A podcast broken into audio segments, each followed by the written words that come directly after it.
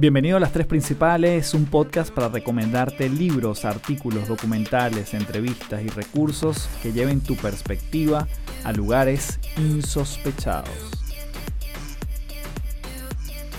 Hello, hello, un gusto saludarte. Mi nombre es Carlos Fernández, arroba Café del Éxito en todas las redes. Y nuevamente otro episodio de Las Tres Principales. Yo estoy demasiado contento porque en esta oportunidad, en este episodio, pude conversar con una emprendedora slash empresaria que admiro muchísimo. Tenía tiempo queriéndola entrevistar, queriendo conversar con ella, desgranar su historia, de construir sus hábitos, la manera como ve la vida y por qué le ha ido tan, pero tan, pero tan bien en el proyecto en el que está en este momento.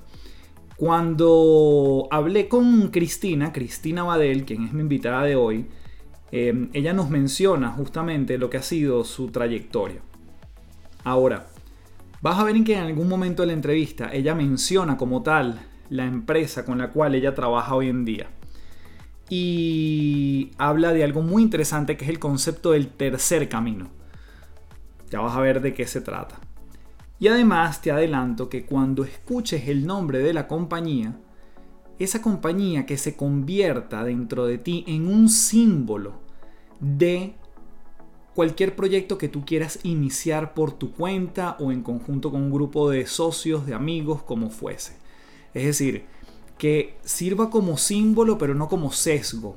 No te sesgues por el nombre de la empresa que sirva como un instrumento y una metáfora de cualquier proyecto que tú quieras arrancar. ¿Por qué? Porque los principios, fundamentos, tips y herramientas que brinda Cristina en esta entrevista aplican para cualquier tipo de proyecto. En su caso fue algo específico que ya lo vas a ir descubriendo y por supuesto ella nos habla desde su experiencia. Así que traslada, haz el mejor ejercicio de abstracción para que puedas extraer lo más que puedas en cada una de las experiencias, historias, testimonios que nos va contando Cristina Badel en este nuevo episodio de las tres principales. Antes de comenzar, quiero como siempre invitarte a www.caminarcontigo.com. Caminar contigo es una comunidad online para ser tú mismo, una comunidad libre de juicios para crecer de la mano de personas reales en búsqueda de herramientas y acompañados de profesionales increíbles. Recuerda que de lunes a sábado te acompañan en temas como la relación contigo mismo, con los demás, alimentación, los negocios, finanzas, emociones, yoga incluso, entre otros temas fascinantes. Puedes ingresar a www.caminarcontigo.com, disfrutar de los 7 días gratis, los primeros 7 días completamente gratis. Y si te interesa ser parte de esa membresía, puedes introducir el código promocional Café del Éxito, todo pegado en minúscula y recibes 15% de descuento en el primer mes de membresía. Te espero entonces en www.caminarcontigo.com. Así que sin más, nos vamos con esta súper entrevistada del día de hoy, quien fue Cristina Badel, que nos cuenta su historia desde el mundo del emprendimiento, negocios propios y cómo fue cautivando a un grupo de personas que hoy están alineadas en un gran propósito en común.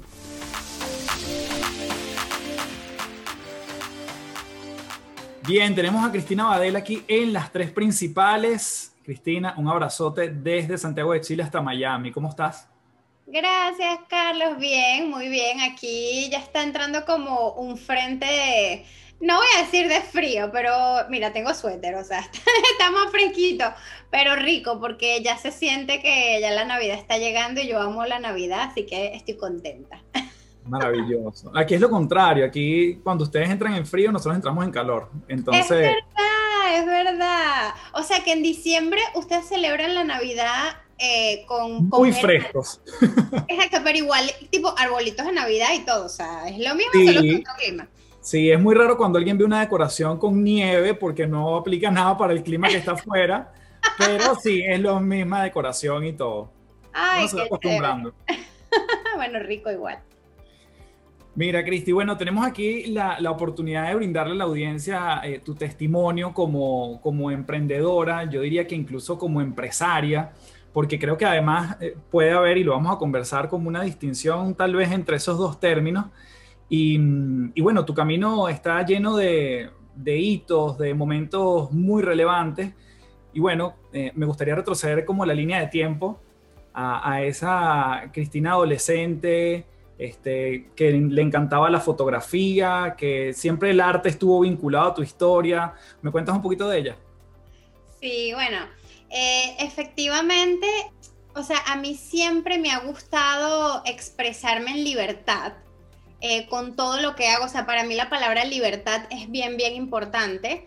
Y durante muchos años eh, la, manera de hacerlo fue a través del arte, ¿ok? No voy a decir que ya no me expreso artísticamente, pero antes era como muy, muy marcado, o sea, bailaba, era profesora de danza cantaba, tenía una banda de rock, este, escribía en un blog, o sea, como que siempre era como la parte artística súper, súper marcada.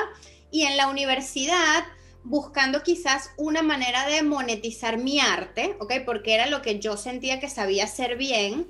Entonces empecé con la fotografía. Y la fotografía en verdad fue eh, mi primer emprendimiento, o sea, la manera como de verdad yo empecé a recibir ingresos por esos talentos, por decirlo de alguna manera, porque cantar siempre fue un hobby, bueno, me, encantaba, lo disfrutaba, tenía mi banda de rock, pero al final, bueno, de eso no vivía. Y el baile, este, bueno, yo era profesora de danza, pero nuevamente, o sea, era como quizás pagar algunos gastos, pero no era nada significativo a nivel monetario. Pero en la universidad yo estudié comunicación social y este, pues de todas las áreas de la comunicación, esa fue donde, digamos, donde decidí especializarme y yo empecé fotografiando bailarines, porque como yo era bailarina, yo dije, bueno, esto, esto va a ser fácil para mí, o sea, yo sé cuándo viene el brinco, yo sé cuándo viene la pirueta, este, yo sé cuándo viene el movimiento y fundé mi primera empresa de fotografía que se llamaba Photomov, ¿no? Fotografía en movimiento. Y este, pues nada, eso fue en Venezuela alrededor de este, quizás el 2010. Yo todavía no me había graduado en la universidad. Y pues nada, poco a poco empecé como a tocar puertas en estas academias de baile. Como ya yo era profesora, de alguna manera tenía contacto como con estos directores de estas academias. Y era fue una empresa única en su estilo, porque yo lo que hacía era fotografiar a, las bailarinas en los actos de fin de curso de estas academias y yo montaba fuera un stand de, con computadoras y puntos de venta y todo un aparataje. y cuando los papás salían de ver a, sus, a sus hijos en, después de bailar, pues entonces podían comprar las fotos al momento y yo tenía todo un sistema de selección de fotos súper sofisticado, la gente se sentaba, la escogía ahí mismo, o sea, todo súper, súper organizado. Y estuve haciendo eso alrededor de cinco años hasta que el país empezó a venir abajo. Bueno, para tu audiencia, no sé si todos son venezolanos, pero, pero bueno, Venezuela tristemente pues comenzó a, a, a sentirse la crisis ya para el 2014 pues ya era bastante evidente. Y eso coincidió con que, bueno, eh, conocí al, quien es actualmente mi esposo, que es ciudadano americano, entonces, bueno, vámonos, emigremos, vayámonos a Miami. Y bueno, yo cerré esa Santa María, Carlos, este, de alguna manera, obviamente todo lo que yo aprendí en esos cinco años, bueno, me ha servido para todo lo que hice después. Este, pero bueno, de alguna manera también yo cuando emigré, quería seguir tomando fotos, pero no con esa cantidad de logística que requería un negocio como ese, ¿ok? Eh, para tomar fotografía en movimiento o el, o el, estilo de negocio que yo tenía, se requería movilizar equipos, este, trabajar fines de semana hasta las tantas de las horas, porque generalmente estos actos de fin de curso eran 6 de la tarde, 8 de la noche, de repente en zonas de Caracas no tan seguras, ¿no? Donde están los teatros, etcétera.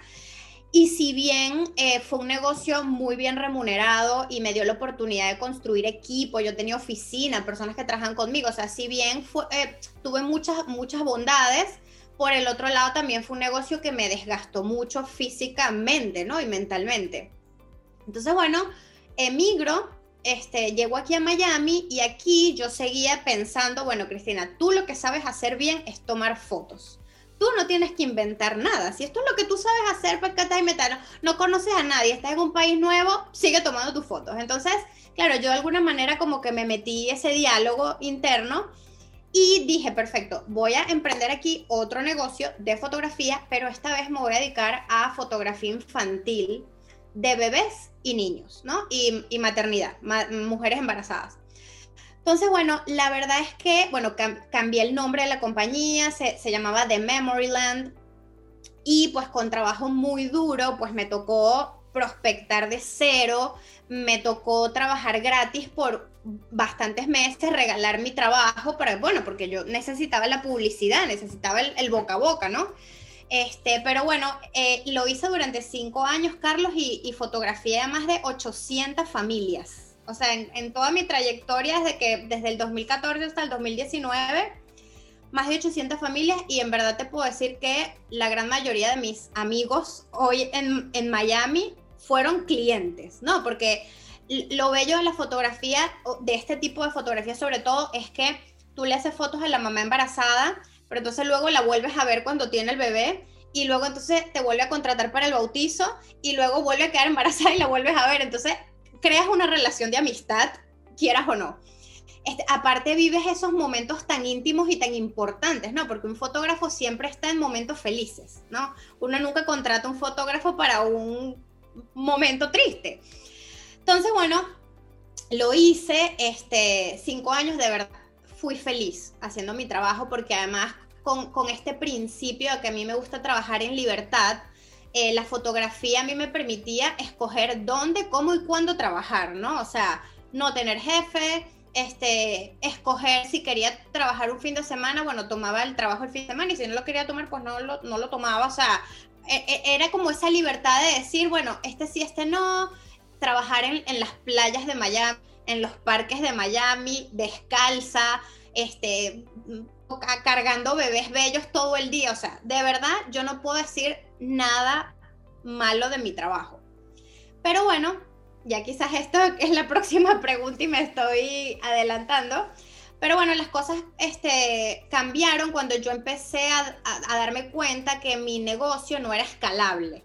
O sea, que que yo siempre iba a tener un techo porque yo solo tengo dos ojos. Pues un, fotógrafo tiene que estar presencialmente tomando fotos para poder generar ingresos, ¿no?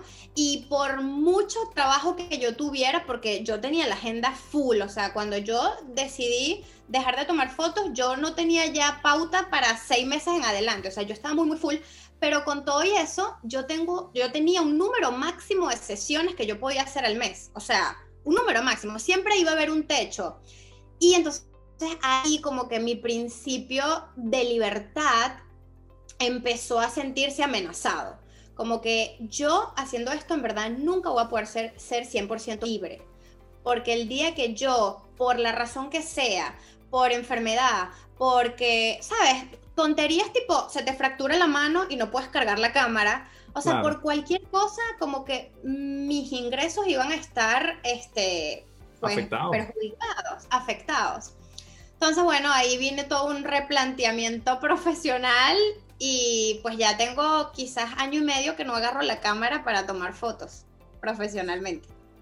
No, está buenísimo. Ahí, yo, yo quería preguntarte, en ese proceso, donde, donde migras, empiezas a contactar familia tras familia, pero en un entorno que, bueno, que no, conoce, no conocías, ¿no? Una nueva geografía, nuevos mapas, de desde todo punto de vista metafóricos y no.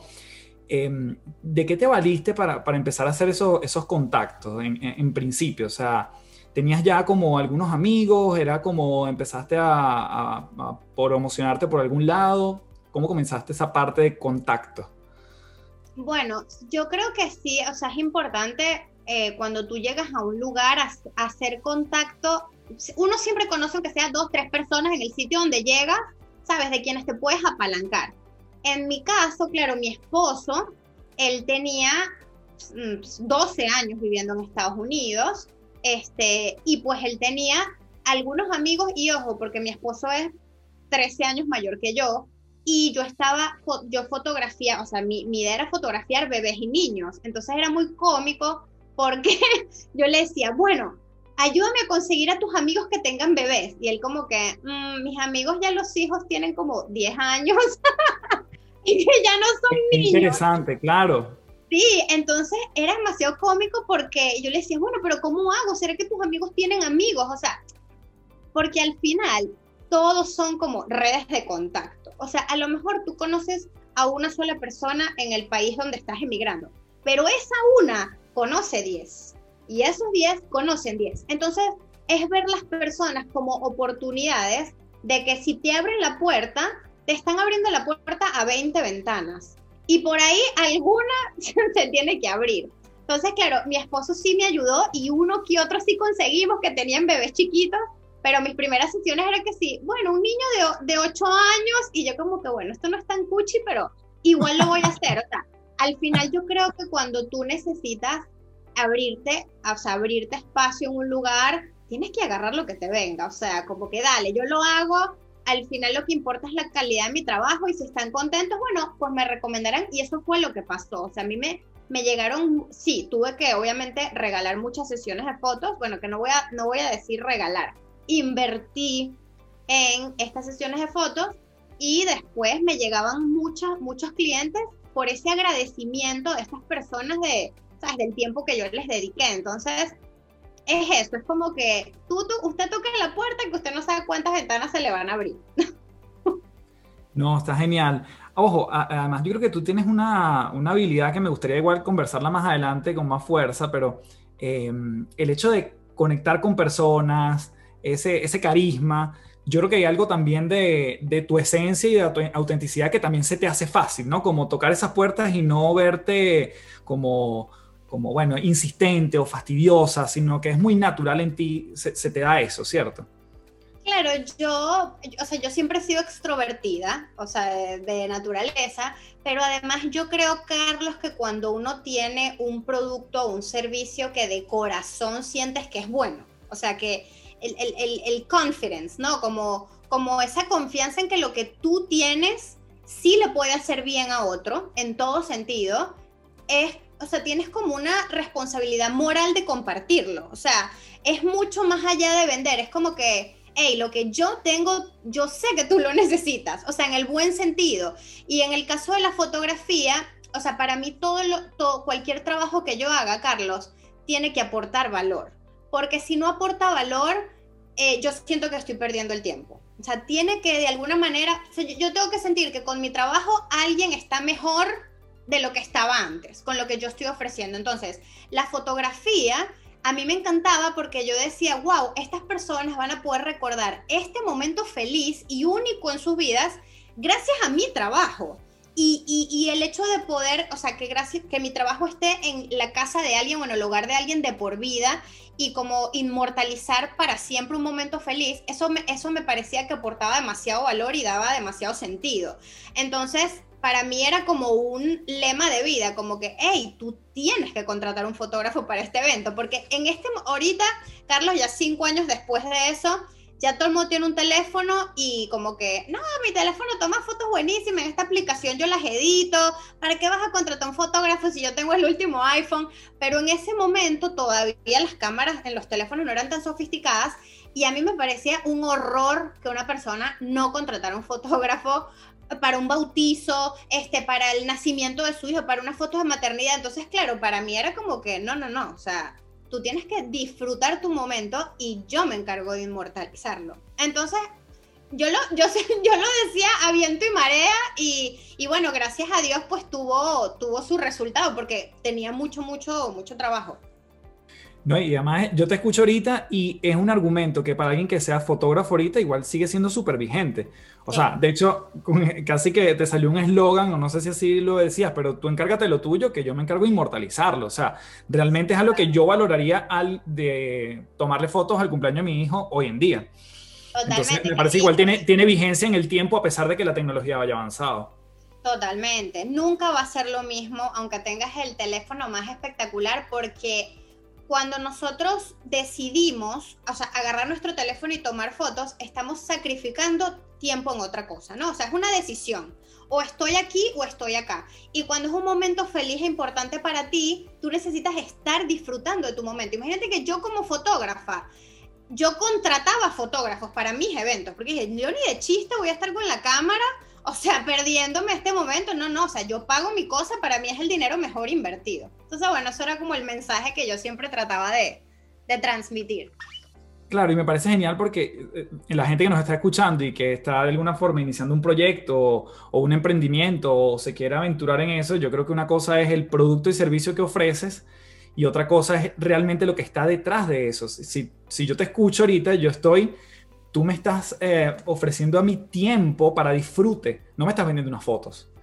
Porque si me lo vendes como foto, probablemente caiga en un commodity que mucha gente lo ofrece. Pero si tú me lo vendes como tiempo, yo te digo, ok, es verdad, yo no voy a perder tiempo levantando el teléfono y sacando fotos. Entonces yo creo que ahí es la diferencia entre el producto y el valor que agrega este, para la gente que nos está escuchando. Cristi, llega el momento entonces en que te replanteas. Que tú dices quizás, bueno, esto, esto no es escalable, sobre todo porque además una de las cosas que más me gustó es que tú dices, empiezo a sacrificar uno de mis valores más importantes, que es la libertad. Por lo tanto, también si alguien nos está escuchando, entender y ser sincero con los valores que son relevantes para ti es una cosa fundamental porque puede llevar tu proyecto para un lugar o para otro, o quedarte en un empleo o no. En tu caso fue la libertad, que la veías un poco coartada. ¿Qué pasó después de allí? Este, bueno, fíjate, yo como te digo, o sea, no imposible hablar mal de mis 10 años como fotógrafo, o sea, me trajo muchos aprendizajes, amistades, bueno, espectacular.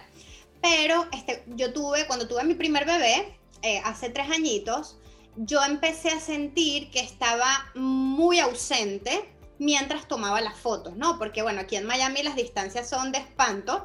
Entonces, bueno, entre ir a un lugar, tomar las fotos, regresar, y luego el tiempo que me la pasaba editando, etcétera, o sea, como que al final empecé a ver que el, el, tiempo, que es el único activo que tenemos que no regresa, este, estaba dejando de invertirlo en las cosas importantes, ¿no?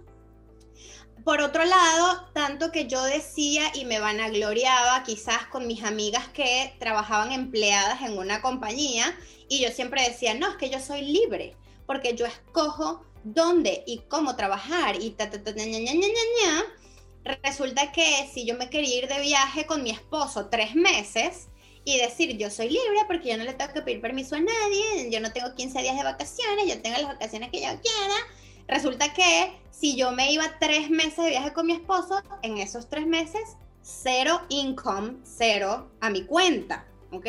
O sea, yo empecé a entender la diferencia entre el ingreso lineal y el ingreso residual, ¿ok?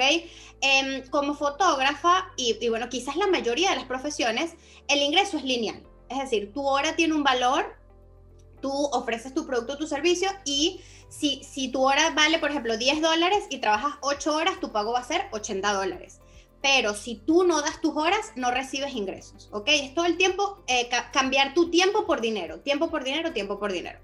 Pero entonces, claro, ¿qué pasa cuando por X razón no puedes dar tu tiempo, ¿no? Entonces, yo empecé a, plantearme, Carlos, que cuando, cuando uno está en la universidad, a ti te dicen que cuando tú, tú te gradúes y sales al campo laboral, tú tienes dos opciones, ¿ok? O tú te empleas para una compañía, grande, pequeña, lo que sea, este, vas a estar asalariado, vas a, recibir tu salario, 15 y último, vas a tener determinados días de vacaciones, probablemente vas a ir ascendiendo en esa empresa de, de, posición, este, pero bueno, al final estás trabajando para alguien más, ¿ok? Y perfecto, y es un camino viable, posible, maravilloso y mucha gente lo toma bien. Y la segunda opción que tienes, que nos dicen en la universidad, es, bueno, tú puedes emprender, ¿ok? Tú puedes emprender, eso te va a dar más libertades, sin embargo, probablemente trabajes mucho más que el primer camino, porque bueno, tú tienes que proveerte tus propios medios de tus propios ingresos, entonces te va a tocar pues trabajar más, hacer más sacrificios, etcétera, pero si todo sale bien, en un mediano o largo plazo, pues vas a tener más, más comodidad que este camino, ¿no? En, esos dos caminos, en el uno y en el dos, yo siempre me fui por el dos. O sea, yo, no, yo, yo voy a emprender. O sea, yo nunca voy a, o yo no, me da urticaria pensar que tengo que cumplir un horario, que tengo que reportarle a un jefe. O sea, ese siempre ha sido mi personalidad y de verdad mis respetos y admiración para las personas que, que sí pueden, eso definitivamente es personalidad. Pero bueno, yo, yo me voy por aquí, emprender, emprender, emprender. Y eso fue lo que hice, ¿no? Con mi negocio de fotografía. Pero nunca nos enseñan que hay un tercer, una tercera opción. Y la tercera opción, en mi opinión, reúne lo mejor de los dos mundos, ¿ok? ¿Y cuál es esta tercera opción? Bueno, trabajar para una gran corporación, pero emprender dentro de esa corporación.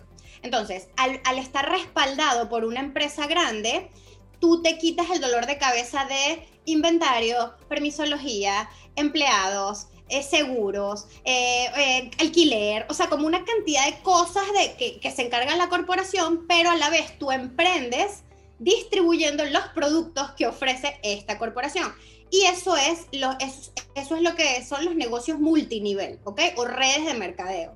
Yo no sabía, o sea, o por lo menos no sabía cuando estaba en la universidad que había una opción de irse por allí. Yo lo único que sabía es que tenía un amigo intenso que intentaba venderme sus productos todo el tiempo y en, desde mi ignorancia yo decía, yo nunca voy a hacer esto. O sea, esto es horrible. Yo no voy a perseguir a la gente, qué horrible vender, qué ta, ta, ta, y todo, ¿sabes? Como que todas las, bueno, las creencias limitantes que nos empezamos a, a, formar sobre algo de lo cual no tenemos conocimiento real, sino simplemente como prejuicios. Entonces, bueno, este momento de, de replantearme mi profesión como fotógrafa y de entender que, bueno, que, yo no iba a poder tomar fotos cuando tuviera 65 años porque mi trabajo como fotógrafa de bebés y niños re, requiere energía física, ¿ok? Yo tengo que tirarme al piso, este, brincar, cantar la bacalola, este, tirar escarcha, cargar globos, este, ¿sabes? Y yo decía, ok, yo tengo 30 años y lo puedo hacer ahorita, pero dentro de 30 lo voy a hacer. Entonces como que yo soy demasiado futurista y yo empecé a pensar en mi futuro a largo plazo y dije, esto no es lo que yo quiero hacer y tengo que tomar la decisión ya, porque las decisiones de ahora son las que marcan el futuro. O sea, yo no voy a esperar 10 años para decidir qué es lo que yo dije, no, no, ya va, yo estoy joven, tengo energía, o sea, ahorita es que tengo que ver qué carrizo voy a hacer para, o sea, como que donde quiero estar dentro de 10, 15, 20 años. Entonces, bueno, en ese momento, pues apareció esta oportunidad de trabajar en esta empresa multinivel y... Eh, pues bueno, me, lancé, me quité el discurso de que Cristina, para lo único que tú eres buena es para la fotografía y la otra vocecita que me decía, Cristina, tú nunca vas a vender, vender es malo, este, vender es, este, es para solo de gente intensa, gente que no tiene preparación profesional. Bueno, me, me sacudí de esas voces y lo intenté y bueno, pues me ha ido muy bien. No, espectacular. Y, me encanta esa, esa transición porque justo yo, yo creo que la primera vez que escuché el concepto del tercer camino fue de ti justamente, porque es verdad, no nos los enseñan. Y, y es una opción súper válida y que creo que eh, tú nos empiezas a dar luces de, de, que para también entrar en este negocio, como en todo, creo yo, eh, esas voces, yo les llamo simplemente creencias también, que están allí, que nos están murmurando, que nos dicen ciertas cosas y que a veces decidimos creérnoslas o no. Entonces, en un negocio donde ahora te tienes que acercar a la gente, donde tenías la referencia de tu amigo que no te daba tanta, tanta nota parecerte a él, ¿cómo te empezaste a, a, deslastrar de esa palabra quizás de vender? De que ahora tengo que venderle a la gente, que ahora tengo que eh, empezar a, bueno, a, a mercadear los Lo productos. Claro. Bueno, mira, ahí este, me ayudó a entender dos cosas, ¿no? Lo primero es que los seres humanos vivimos en un proceso de compra y venta todo el tiempo, aunque ni siquiera lo sepamos, ¿ok? Cuando tú este, decides comer en un restaurante, fue porque fue el que mejor te vendieron, ¿ok? Porque tenía la mejor imagen, porque olía más rico, porque tenía los mejores reviews, pero ese restaurante te, se te vendió, ¿no? Por decirlo de alguna manera. Cuando, por ejemplo, eh, vas a escoger el colegio donde vas a meter a tus hijos, este, te están vendiendo ese colegio. O sea, ese colegio que tú escoges es porque pues, hubo un proceso de mercadeo, etcétera, y tú por alguna razón decidiste estar allí. Entonces, al final yo entendí que los seres humanos, por naturaleza, cuando nos gusta algo, lo compartimos, porque los seres humanos somos bondadosos. O sea, si si a ti te gusta algo y tú tienes un amigo y, sabes que se puede beneficiar de eso, le vas a decir, bueno, pana, cuando vayas a tal sitio tienes que pedir tal porque es lo mejor que hay, porque me fue buenísimo. O sea, estás vendiendo. Eso es vender.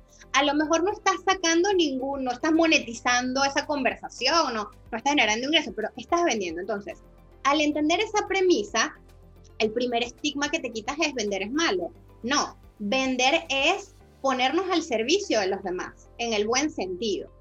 Entonces, eso por un lado me ayudó a entenderlo como que, hey, o sea, ya lloviendo, de todas maneras. Y lo segundo es que cuando tú conectas tanto con el producto que tú estás ofreciendo, se da muy genuino el compartir, porque tú generas como un testimonio muy poderoso, como una experiencia radical que te cambió en algo y naturalmente lo, lo compartes. O sea, como cuando algo te impacta mucho, uno no es que anda por la vida de pregonero, es que si llega a ocurrir, o sea, si se te llega a poner enfrente una persona que está pasando por una situación similar y tú tienes ese testimonio, tú lo vas a compartir. Entonces, esto fue lo que me pasó con esta compañía, ¿no? Que yo primero fui usuaria del producto.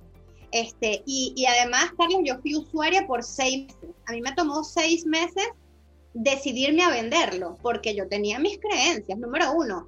Y por otro lado, e, esa, esa vocecita de Cristina, si tú lo que sabes hacer es fotografía, ¿para qué inventas? ¿No? Que me lo decía una y otra vez.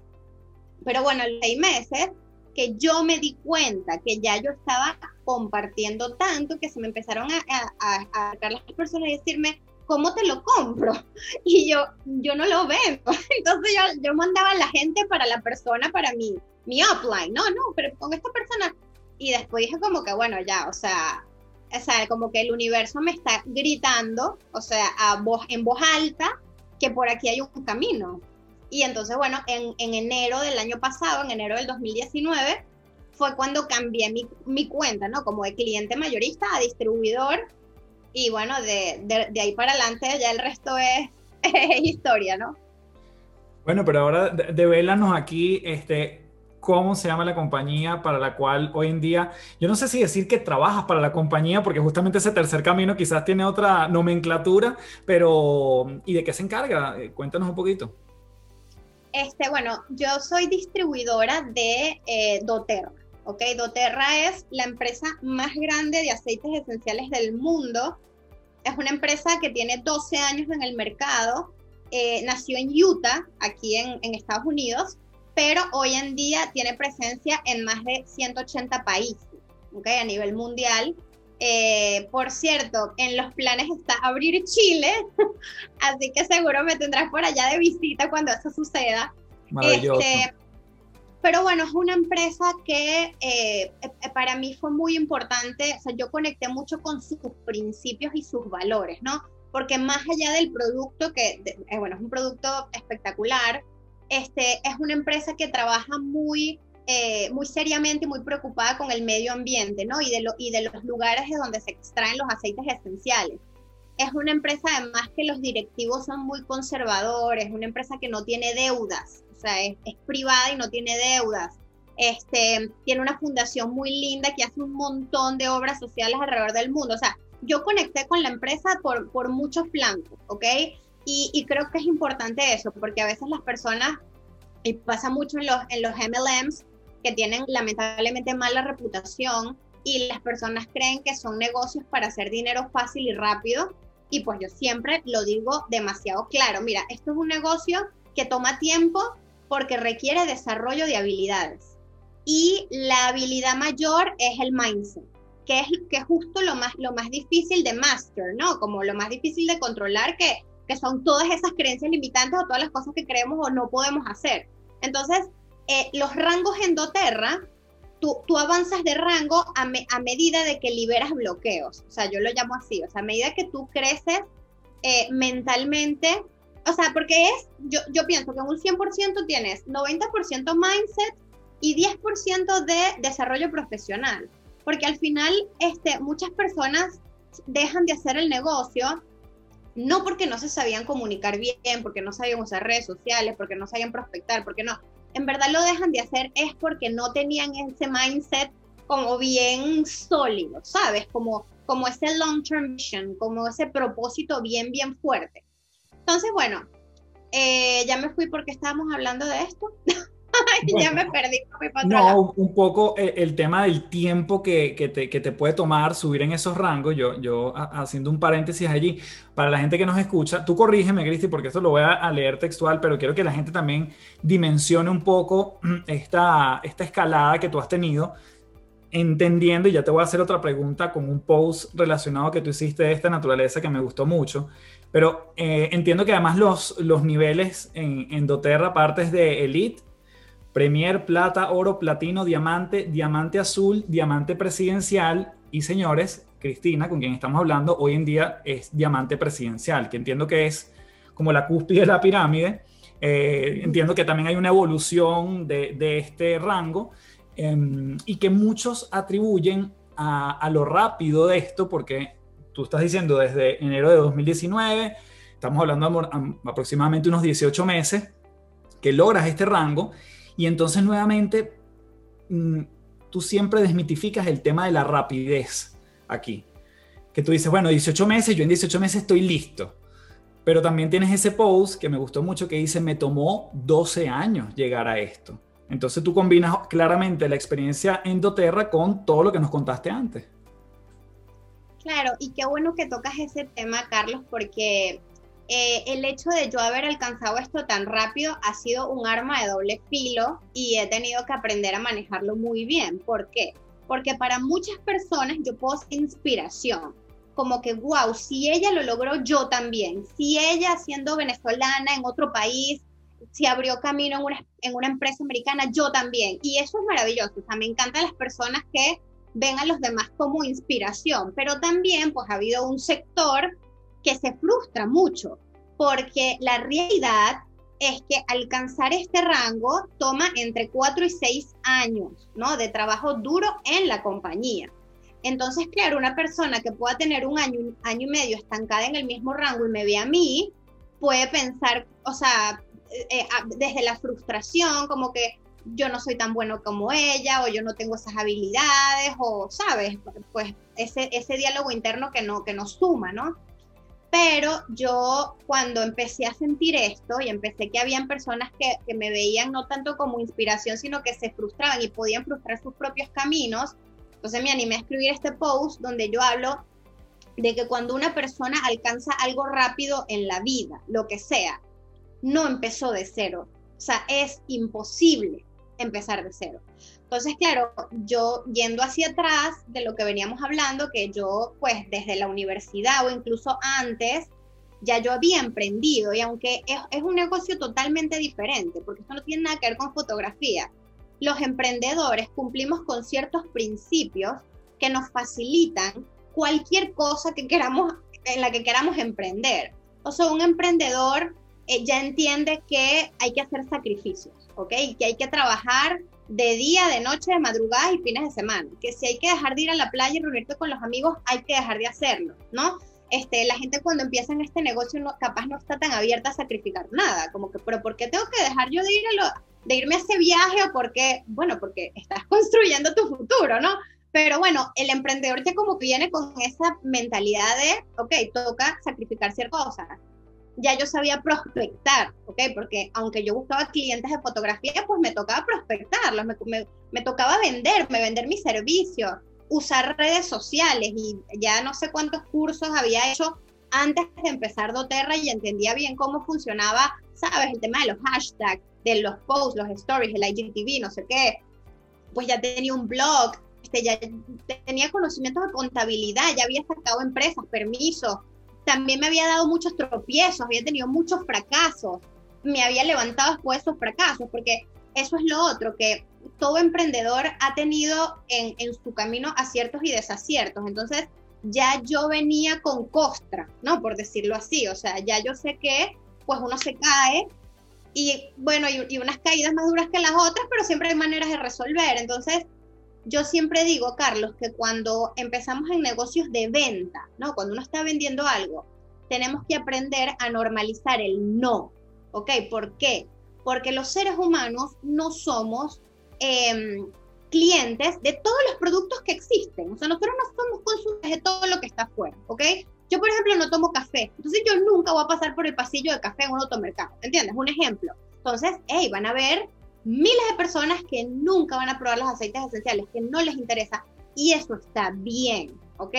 Pero entonces, claro, ya yo venía de un camino de muchos no, no, no, no, no te voy a contratar a ti, voy a contratar a este fotógrafo, no te voy a contratar a ti, voy a tal, no, no, y ya yo entendí que, bueno, cada no es un paso más cerca del sí. Entonces, este me dice que no, el próximo me va a decir que sí, este me dijo que no, el próximo me va a decir que sí, hasta que quede con el sí. Entonces, cuando empieces un negocio como este, si, si tú en tu mente no entiendes que te van a venir muchos nos en el camino, te vas a frustrar enseguida, porque sabes que 8 de cada 10 te van a decir que no.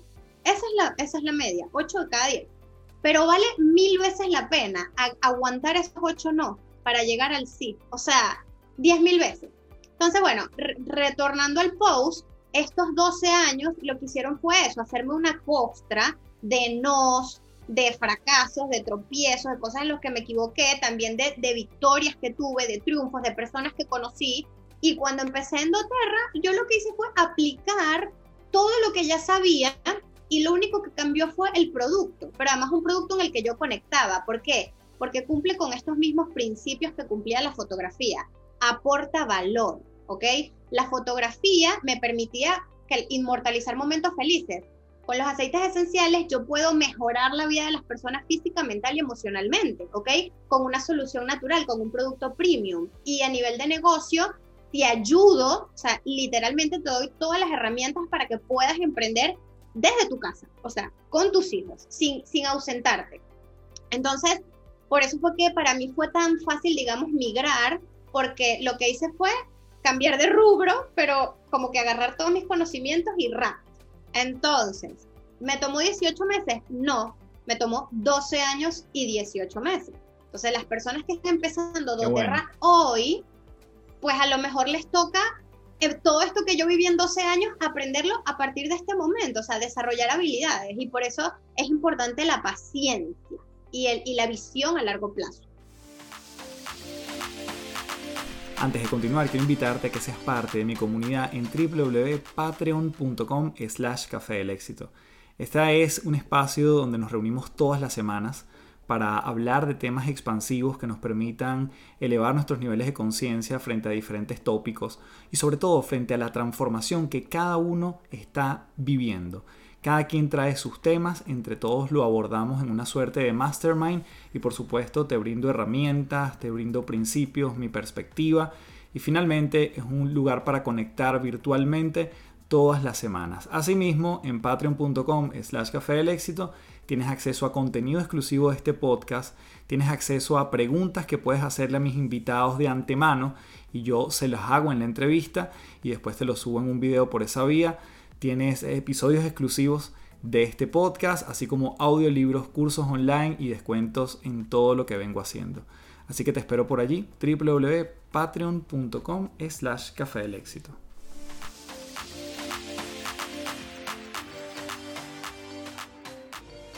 No, eso me encanta. Yo quiero decirle a la gente que nos está escuchando que, tomen, obviamente, eh, doTERRA es un, un, gran ejemplo, pero doTERRA y yo te lo comentaba, Cristina, al principio, doTERRA se convierte en un símbolo de cualquier proyecto que tú quieras iniciar, porque las habilidades, los principios que está compartiendo ahorita Cristina aplica para cualquier tipo de proyecto. Eh, me encanta lo que dices de, no comenzar de cero cuando logras algo tan rápido. Y además atajo algo en, tu, en tu reflexión, Cristi, que es cuando tú dices que antes eran inmortalizar momentos y ahora es mejorar la vida de las personas desde tres puntos de vista esenciales. Y ahí también yo creo que te deslastraste de una creencia que es que uno tiene que tener un solo propósito en la vida y que tiene que mantenerse hasta el final. Tú cambiaste de propósito finalmente. Entonces pasó de inmortalizar momentos a otro tipo de propósito en cinco años. O sea, que esa, esa posibilidad también eh, te, la fue como un peso, entiendo yo también que te quitaste de encima porque si no, no te hubieses podido enfocar con toda la fuerza que hiciste en este negocio. Claro, y aquí viene algo importante que no hemos dicho, que es que yo no dejé de hacer fotos porque ya no me gustara la fotografía o porque era infeliz. Yo dejé de tomar fotos porque sentí que no era escalable, ¿no? y entonces aquí viene esta parte también bien importante, porque a veces uno es muy romántico y entonces no, porque yo quiero hacer esto, porque me apasiona, pero la verdad, verdad, verdad es que vivimos en un mundo donde el dinero sí importa, ¿ok? Y cuando me refiero a que sí importa, no, no quiero que lo vean como un tabú o como un estigma de que el dinero es todo. No, el dinero no es todo, pero sí ayuda y sí te ayuda a mejorar tu vida.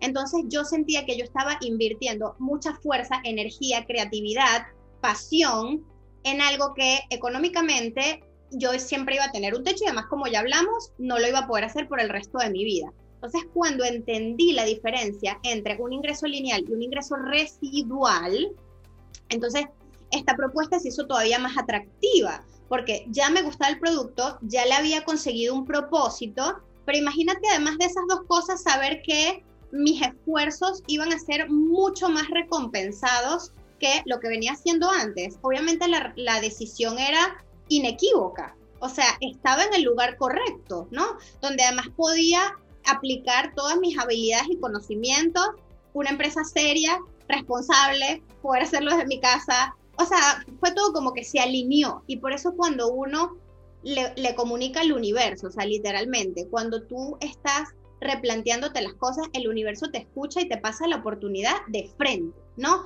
Y hay que tomarla, porque a veces uno, bueno, a lo mejor no, no, no, no, o sea, a mí el universo me lo puso clarito, o sea, llegó Doterra y fue como que, ok, yo lo voy a intentar, ¿no? Al final, bueno, ¿qué es lo mejor que puede pasar? Porque uno dice, ¿qué es lo peor, no, no? ¿Qué es lo mejor? O sea, si no me va bien, bueno, vuelvo con la fotografía ya, pero ¿qué pasa si sí me va bien? ¿Qué pasa si puedo hacer de esto una carrera?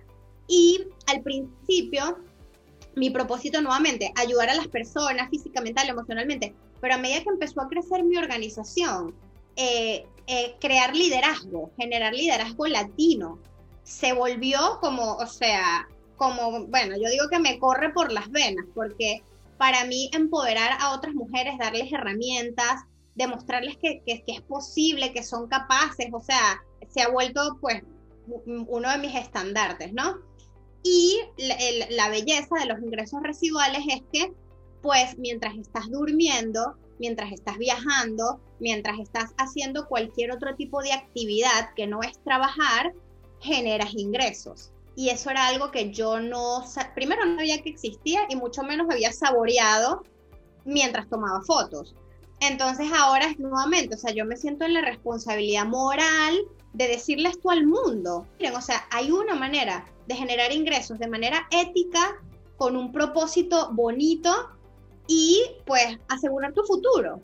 Entonces, este, nada, obviamente yo me liberé de los estigmas rápido, pero mi trabajo ahorita es ayudar a las personas a que se liberen de, esos prejuicios, porque eh, esos son, ese es justamente el muro que nos separa del lugar donde estamos al lugar donde queremos estar. Son esos, esos prejuicios que no tienen mucha validez que están en en nuestra cabeza, en nuestras creencias, pero bueno, yo soy defensa, yo ando con un mazo derribando esas, esas paredes todo el día y el que me diga algo, rácata, o sea, ven acá para explicarte cómo lo que tú estás diciendo no es así.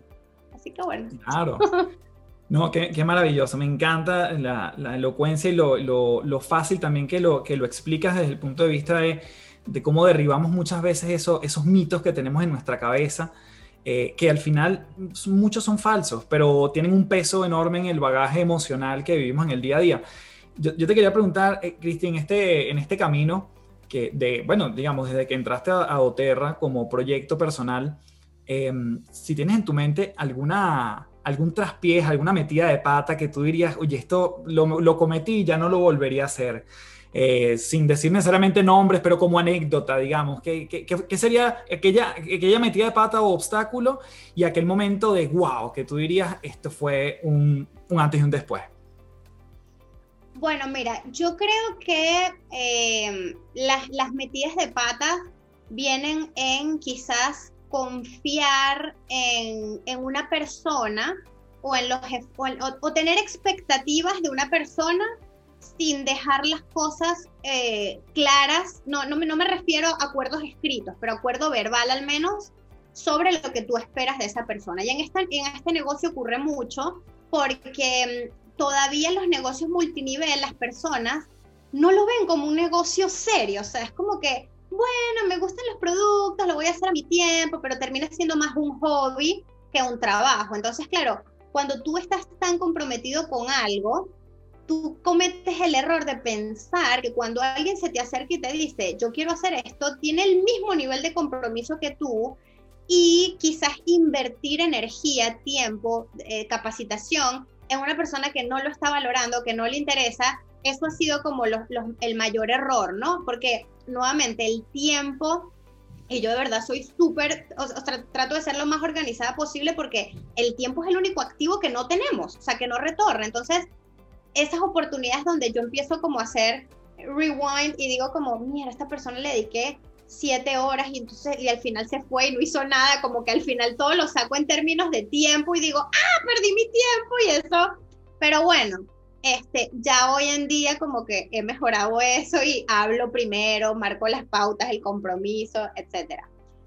Y, en, y sobre un momento, wow, o sea, cuando, cuando las líderes de mi equipo alcanzan sus rangos, Carlos, para mí es, para mí es espectacular, porque de hecho te, te cuento que eh, la mayoría de mis líderes frontales, vamos a suponer para que entiendas en términos de MLM, son como tus socias principales en tu organización, el 80% de ellas vive de doTERRA, o sea, ellas mantienen a su familia, son, son cabeza de familia gracias a, a doTERRA.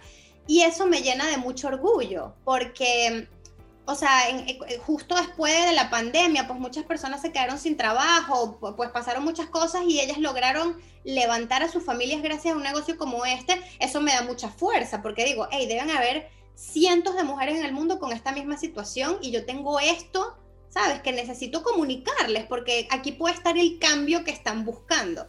Entonces, eso para mí es cuando ellas avanzan de rango, es como que, yes. claro. No, es que espectacular porque el logro de ellas finalmente es, un logro también que, es compartido, ¿no? con ese sentido de equipo, dentro de algo que pudiese verse como, como ajeno porque no trabajo directamente para esta empresa, pero al final en sentido de equipo entiendo que es algo súper relevante. Cristi, yo te escuché decir una vez, que creo que viene de Justin Harrison, que, dice que este negocio, y yo, yo entiendo esto como para el emprendimiento tal cual, es que esto eh, es un negocio que tienes que dedicarle full time, part time, pero no sometimes. Este, Exactamente. Quiero vincular esa frase que me parece muy poderosa a, digamos, un día normal de Cristina, de lunes a viernes, que no vas de vacaciones ni nada, sino de trabajo? O sea, ¿cómo te organizas para, o cómo te organizaste quizás antes de llegar al rango que tienes? Porque yo sé que hoy tienes otra, es otra perspectiva, pero sobre todo al inicio. ¿Cómo era esa organización para, para dedicarte y entiendo que lo hiciste full time? Claro, este, bueno, en este negocio en particular hay como varias, eh, como varias fases que tienes que cubrir, ¿no? tú tienes trabajo para tus clientes mayoristas, que son las personas que usan el producto pero no lo distribuyen. Y tú tienes trabajo que hacer con tus distribuidores, ¿ok? Y es básicamente llevarlos de ser simples distribuidores a convertirse en líderes, porque no es lo mismo. Todo el mundo puede ser distribuidor, pero no todo el mundo es líder. Y nuestro trabajo es irle quitando como esas capas a la cebolla hasta llevarlo a líder. Entonces, a nivel de cliente, pues hay que hacer un trabajo de educación importante, ¿ok? Uno tiene que prepararse a nivel de producto, entonces yo le invertía tiempo a aprender de diferentes aceres, a hacer cursos, certificaciones, este, prospectar, ¿no? Traer nuevas personas al equipo, dar clases, clases sobre, sobre los aceites, este, luego consultas de bienestar después de la clase, o sea, hay todo como un proceso y yo lo que, yo, yo tengo un calendario, el, calendario de la Mac, o sea, no se creen que, no, no, el calendario de la Mac yo divido todo por colores y los colores son categorías, entonces, las cosas de doTERRA son moradas, las cosas personales son rosadas, las cosas con mi esposo son azules y eso también te da como una perspectiva visual de a qué le estás dedicando más horas de tu día, porque si mi día entero es morado, bueno, ya un momentico, o sea, aquí no hay tiempo de ocio, aquí no hay tiempo en pareja, aquí no hay, sabes, te ayuda como visualmente a, identificar, ¿no? Y a nivel de negocio, pues obvio, al principio cuando yo empecé, que yo no tenía ni idea cómo se hacía esto, y yo dije, ya va, o sea, esta empresa tiene 12, 10 años en el mercado en ese momento, esta empresa tiene 10 años en el mercado, aquí hay gente que ha llegado a diamante presidencial, aquí tiene que haber información en YouTube, aquí tienen que haber podcasts, o sea, aquí tiene que haber algo. Y yo sí me, me destaco por ser muy recursiva, o sea, a mí tú me dices, no, eso no se consigue, y yo, dame acá que yo, eso yo te lo consigo. O sea, como que a mí, yo, hay mucha gente que se victimiza, Carlos, en este negocio, como que es que mi offline no me ayuda, es que a mí no me explican nada. Y yo, un momentico, o sea, a mí tampoco me explicaron nada y esto está, esto está, o sea, esto se consigue en internet. Pero entonces, claro, al principio yo eh, me, me capacité mucho, hice muchos cursos y los pagaba. O sea, yo decía, esto es inversión en mi negocio. Eh, de hecho, yo se lo enseño a mi equipo. Yo, hey, inviertan en su educación. La educación siempre suma. La educación para lo que sea. O sea, al final, si deciden no ser doterra, lo que aprendieron, eso ustedes lo van a monetizar en algún momento. Entonces, bueno, yo me dediqué a hacer muchos cursos.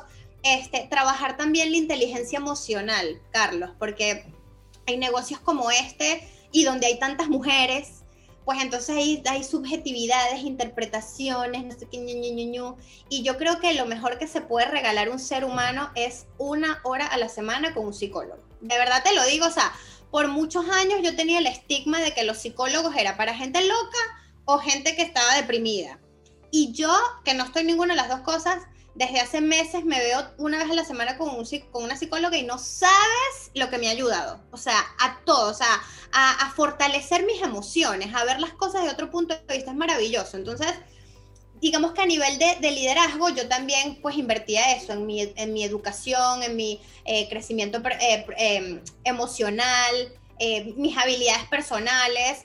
Y bueno, más o menos ahí organizaba en mi agenda, no te voy a decir que siempre era perfecto o que tenía todo perfectamente ñu, ñu, ñu, pero bueno, yo creo que es importante detectar las áreas del negocio que necesitan trabajo y esas áreas ponerlas en la agenda. O sea, tienen que estar visibles, porque si no las ves, no las trabajas. Es como, como prospectar, ¿no? Yo tengo muchas... Eh, distribuidoras que me dicen, es que no inscribo gente, no, no logro que se registren conmigo. Y yo le digo, pero tú tienes en tu agenda una hora al día para prospectar. O sea, ¿qué significa prospectar? Escribirle a la gente. Mira cómo estás, qué hace, qué es de tu vida, mira, estoy ofreciendo esto. O sea, prospectar. No, bueno, es que, es que me da pena. Y yo, bueno, mira, o sea, si no está en tu agenda, no existe. Entonces, bueno, yo creo que eso es un consejo que les puedo dar. O sea, tienen que materializar todo en una agenda. Y si es digital, mejor porque la pueden tener en el teléfono, sincronizada, o sea, es más rápido. ¿no? Me encanta. Hablando de emociones, eh, Cristina, que tú, tú, mencionas que es algo que tú has venido trabajando, em, ¿cómo, ¿cómo, las manejas cuando las cosas no te salen como quieres? Eh, ¿con, qué, te liberas? Obviamente estás hablando de un recurso importantísimo que tú usas, que es el, un psicólogo, em, pero ¿qué sueles hacer, digamos, vamos a llamarlo un día pesado? Aparte de seguramente colocarte tus aceites y ya me vas a decir cuál es tu favorito. este, bueno, mira, es importante el, me, choca decir cosas cliché, pero esta es la verdad, o sea, hay que, hay que mover el cuerpo, o sea, hay que hacer eh, actividad física. Y más cuando, que lo comentaste al principio, o sea, eh, ya en este punto donde yo estoy, es más como gerente general de una corporación, porque eh, Amigas Naturales tiene hoy en día más de 15 mil personas. Entonces, claro, no es que yo estoy hablando con las 15 mil, obviamente no, pero sí es como un cargo gerencial, ¿ok? Como que yo tengo que hablar con unos directores y los directores con sus gerentes, o sea, entonces, claro, yo sí siento que a veces hay mucha carga sobre mis hombros y la manera en, la que he pues tratado de este, canalizar eso es hacer ejercicio religiosamente todos los días, además lo hago en las mañanas, este, porque por mucho tiempo me, lo intentaba hacer de noche y me di cuenta que no, ya, ya esta hora yo no me está cansado, o sea, yo ahorita ir decir que voy a hacer ejercicio, yo por lo menos ya no me da. Entonces dije, bueno, me acuesto temprano, me aseguro de dormir mis ocho horas y no me pesa pararme a las seis, a las seis y media, porque descansé lo suficiente. Y con esto, Carlos, quiero aclarar que yo toda la vida no es que he sido así, ¿ok? Esto a medida que yo fui creciendo en la organización, tuve que tener mucha más disciplina con mi salud personal, porque bueno, al final también, también te das cuenta que si tú no estás bien, pues nada está bien a tu alrededor, ¿no? Y que tu salud es lo único que nunca se debe sacrificar. Entonces, bueno, ya tengo unos meses con esta rutina y me va bien. Y también, Carlos, hay una, hay una frase que me encanta, y yo me la repito siempre cuando hay, un día malo, y es hoy no es siempre. Hoy no es siempre. O sea, que un día esté, esté pesado, que hoy las cosas no te hayan salido como quieres, no significa que siempre va a ser así. Mañana va a ser otro día y otra energía y, y las cosas van a poder mejorar. Entonces, entender que en un negocio, además donde trabajas con tantas personas, pues es normal que hayan este, eh, discomforts, o sea, que, haga, que hayan molestias, que hayan eh, sí, que hayan, o sea, que es normal. Es que es eso, como que tienes que entender bien que cuando trabajas con recurso humano va a ser siempre complejo, porque las relaciones humanas son complejas. Pero cuando lo entiendes y no te tomas nada personal, porque entiendes que la gente ve el mundo desde su lupa, o sea, todos vemos el mundo desde su lupa y lo que esa persona está entendiendo o queriendo decir lo dice desde sus creencias, desde sus, eh, bueno, desde sus temas personales y no necesariamente tiene que ver contigo ni como tú eres ni por lo que tú dijiste. Entonces todo es mucho más smooth. O sea, no te tomas las cosas personales y el trabajo fluye mejor.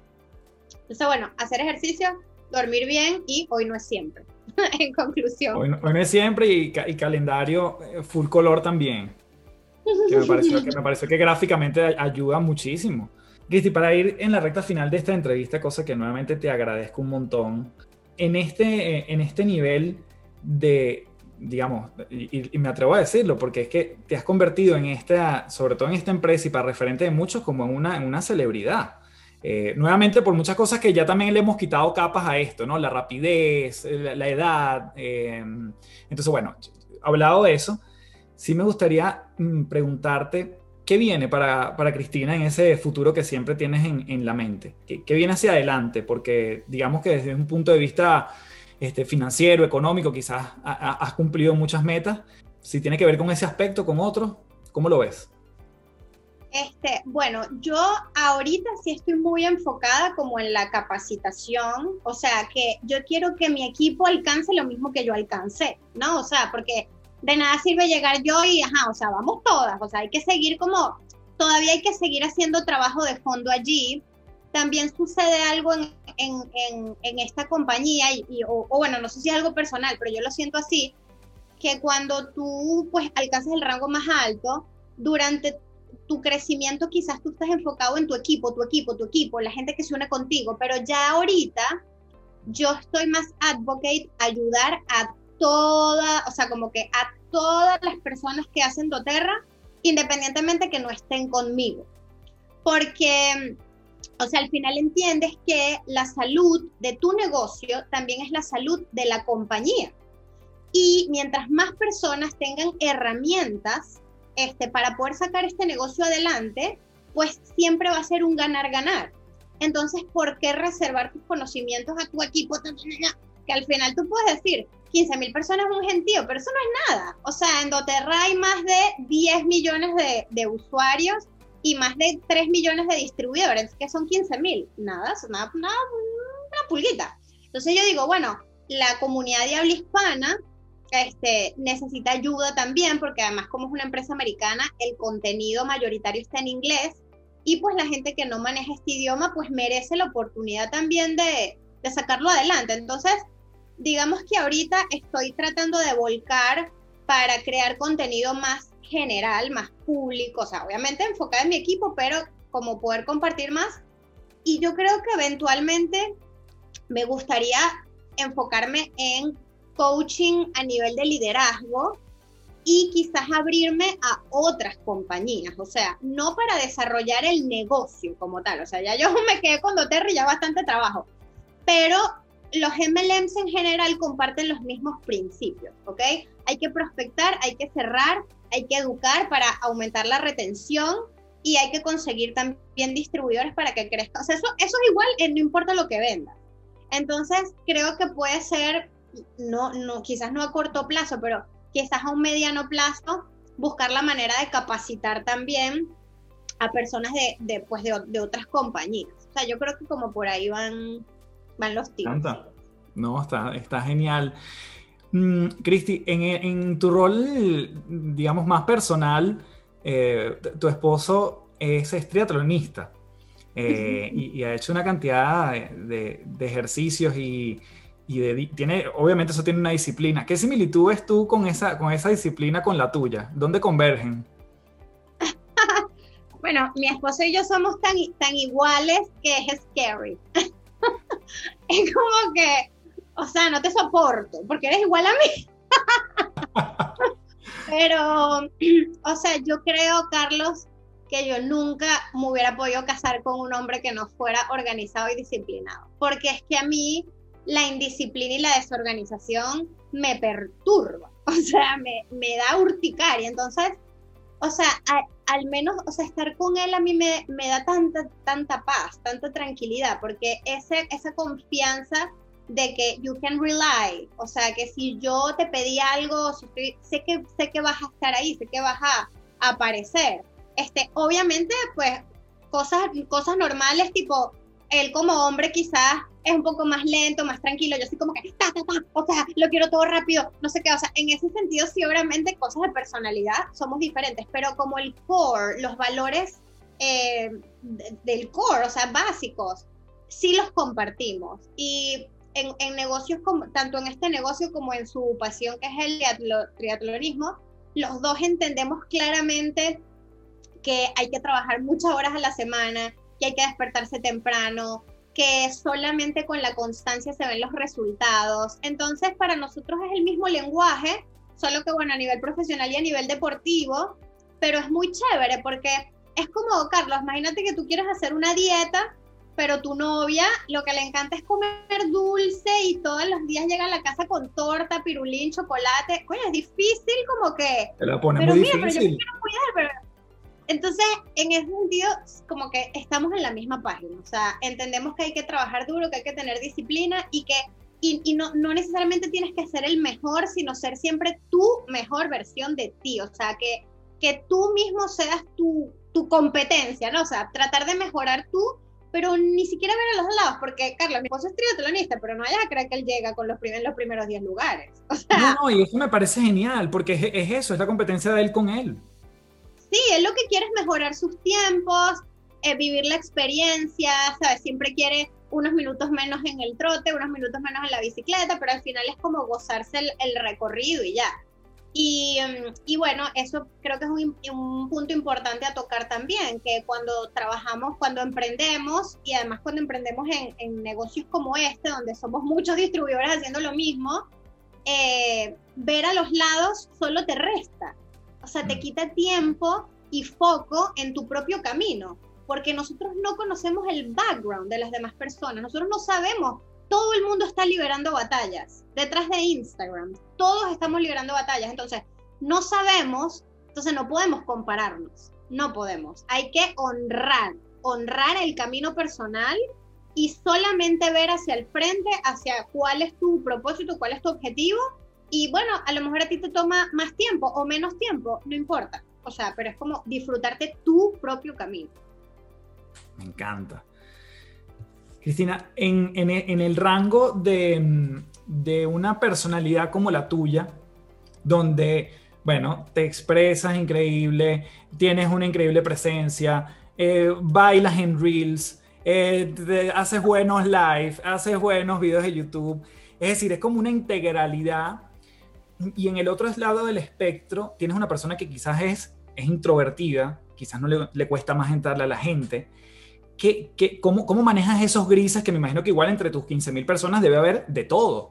Entonces, para no generar esa comparación de, bueno, de yo que soy introvertido a Cristina, el trecho es demasiado grande y bueno, me termino frustrando, que era lo que tú decías. ¿Qué pasa con ese tipo de personalidad que está en el otro lado, pero que estoy seguro que igual puede lograr sus objetivos?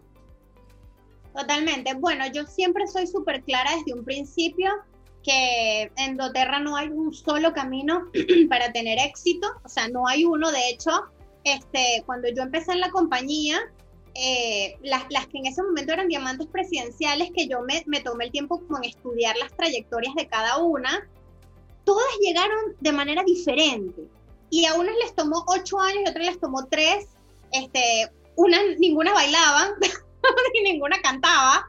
Este, o sea, como yo me di la, obviamente, ¿qué, hice yo? Yo dije, bueno, voy a estudiar como varios, varias trayectorias y me voy a quedar con lo que a mí me sume o con lo que a mí me guste o con lo que vibre conmigo por mi personalidad y por quien yo soy. Entonces, cuando una persona empieza en mi organización, lo primero que les digo es, número uno, no hay un solo camino, ¿ok? O sea, aquí no tienen que cantar, bailar y, y grabarse todos los días en stories, no. Número dos, no se queden con lo que yo les enseño. Prohibido quedarse con lo que yo les enseño. Ustedes tienen que salir y escuchar a otros líderes, a otras personas, a otras personas que hayan alcanzado los rangos, porque ustedes tienen que, porque a lo mejor no conectan con todo lo que yo les digo, y, eso no significa o que el negocio sea bueno, que sea malo, o que voy a tener éxito o que voy a fracasar. Es que los seres humanos al final somos un melting pot, o sea, tenemos que nutrirnos de muchas cosas. Entonces, por ese lado siempre se, lo, o sea, se los digo, escuchen e inviertan en otra gente diferente a mí. Y hay un sistema que usamos en doTERRA, que es un sistema que creó la, la mujer que tiene el rango más alto, Carlos. O sea, es triple diamante. O sea, diamante presidencial volvió a comenzar, doble diamante presidencial volvió a comenzar y diamante en la tercera vuelta. Em, y ese sistema es el sistema perfecto para una persona que es introvertida, que no conoce tanta gente, que, o sea, como el escenario menos favorable, por decirlo de alguna manera. Y al hacer ese sistema, si lo haces al pie de la letra, o sea, como ella lo enseña, pues vas construyendo tu organización. Entonces, es como que hay para todo. Obviamente habrán personas que dirán, no, yo no sé bailar, yo no sé cantar, yo no sé hacer reels, yo no sé usar redes sociales, entonces esto no es lo mío pero a esas personas yo las invito a ver a diamantes presidenciales que no hacen nada de esto e igual están ahí. Y al final todos, todo en la vida son decisiones y tú decides si, bueno, voy a desarrollar esta habilidad o no la voy a desarrollar y me voy a estar lamentándome y diciéndome, es que yo no, es que tú sí, es que yo no, es que tú sí. Y, y también yo he aprendido a no desgastarme mucho, Carlos, también con personas que, bueno, que no lo ven, porque hay personas que no lo ven y que no hay forma y lo único, Carlos, que nosotros no podemos inyectarle a la gente es visión. Porque tú puedes inspirar a las personas, tú puedes darles recursos, pero la visión, o sea, e, e, ese deseo de estar o ser algo en un mediano o largo plazo, tú tienes que estar adentro de ti. Entonces, si una persona no tiene visión, mira, no importa que yo me ponga, o sea, que haga que te baile y te cante, o sea, no, no va a haber manera. Entonces, bueno, hay para todos, hay para todos porque el mundo está lleno de personas y todas las personas conectan con un perfil. Y hay muchas personas que no conectan conmigo y está bien, ¿no? Porque yo no soy monedita de oro para darle bien a todos. Entonces, busca a esa tribu que conecta contigo, porque existe, o sea, la hay. Qué maravilla, me encanta, ¿no? Esto ha sido una, una clase magistral, yo te doy muchísimas gracias. Cristi, te voy a dejar con una última pregunta. Y es que si tuvieses que colocar un mensaje en una botella y la envías al mar y sabes que la va a recibir tu hijo pequeño en 20 años, ¿qué escribirías en esa, en esa nota? El que sigue, la consigue. Listo, con eso cerramos con broche de oro. Ah, bueno, con broche de oro la gente me mataría si no hago esto, porque esto se llama las tres principales. Eh, Cristi, si alguien quiere mm, ahondar más en la conversación que tuvimos, que tocamos muchos tópicos, en estas tres principales, ¿qué eh, tres recomendaciones le dejas a la gente, bien sea o un recurso, un video, un artículo, un podcast, lo que tú quieras en términos de recursos o tópicos para aquellos que quieren ahondar más en este, en este tema que, que hemos hablado el día de hoy? Este, ¿Tienen que ser recursos tipo links o películas o son como consejos? Lo que quieras. Yo creo que tenemos que fortalecer nuestra disciplina. Este, el mundo no es, de los, no es de los más inteligentes, sino de los más disciplinados. De hecho, hay un dicho que me encanta que yo siempre digo que es, la disciplina tarde o temprano vencerá la inteligencia. Para todo en la vida, no tienes que ser experto, tienes que todos los días pararte y aprender a hacerlo mejor. O sea, la disciplina es como un estandarte bien importante. Este, la organización, que no sé si va de la mano con la disciplina, pero como en, tu círculo, en, tu circle of life, ¿no? Que, uno tiene tiene pues categorizado tipo tiempo para trabajar, tiempo para la familia, tiempo para los amigos, tiempo para la espiritualidad, tiempo para tal, buscar la manera de generar un balance y que cada uno de esos espacios tenga, eh, cada una de esas áreas tenga un espacio en tu vida y un calendario full color es muy útil para eso. y, em, y, no, y nunca dejen de trabajar en su eh, desarrollo personal a veces eh, pues estamos enfocados en, emprender algo y entonces voy a hacer un curso de cómo hacer mejores reels o voy a hacer un curso sobre cómo vender mejor. Pero, ¿qué tal si pagas una hora con un terapeuta y hablas sobre cómo eh, fortalecer tu inteligencia emocional? Por ejemplo, muchas veces eh, esas pequeñas cosas generan mayores impactos en tu negocio que las mismas habilidades profesionales que estás tratando de desarrollar. Entonces, bueno, eso creo que serían mis tres principales. Maravilloso. Gracias en mayúscula, Cristi, por este espacio. Eh, gracias a ti que nos escuchaste y que llegaste hasta aquí en este punto de la entrevista. Y bueno, nos seguimos viendo en una próxima oportunidad aquí en las tres principales.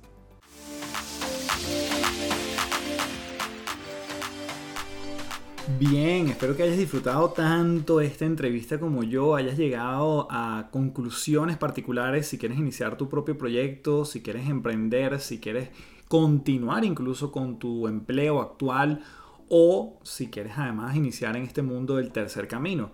Me parece muy relevante que ya haya mencionado ese concepto porque incluso universidades como Harvard hoy en día hacen estudios y hacen, digamos, gradúan a la gente y te puedes de alguna manera formar en lo que es el mercadeo de redes. Por lo tanto, creo que fue interesante también desmitificar algunas cosas con respecto a este mundo que a veces, eh, dependiendo de la perspectiva donde se aborde, tiene algunos recelos mm, de parte de algunos detractores. Así que esto es también un mundo de posibilidades y claramente Cristina aquí nos los acaba de demostrar. Te dejo entonces con la gran invitación para que seas parte de www.caminarcontigo.com, este espacio libre de juicios para ser tú mismo. Siete días completamente gratis, luego puedes ingresar Café del Éxito todo en minúscula pegado y recibes 15% de descuento en tu primer mes de membresía. www.caminarcontigo.com Asimismo te doy las gracias si puedes dejarme un review en Apple Podcast porque eso justamente ayuda a que más personas puedan revisar, chequear, descubrir este podcast, las tres principales. Así que bueno, este episodio para mí fue todo un honor, espero que para ti también haya sido de muchísimo valor y nos seguimos viendo en otra entrega de las tres principales.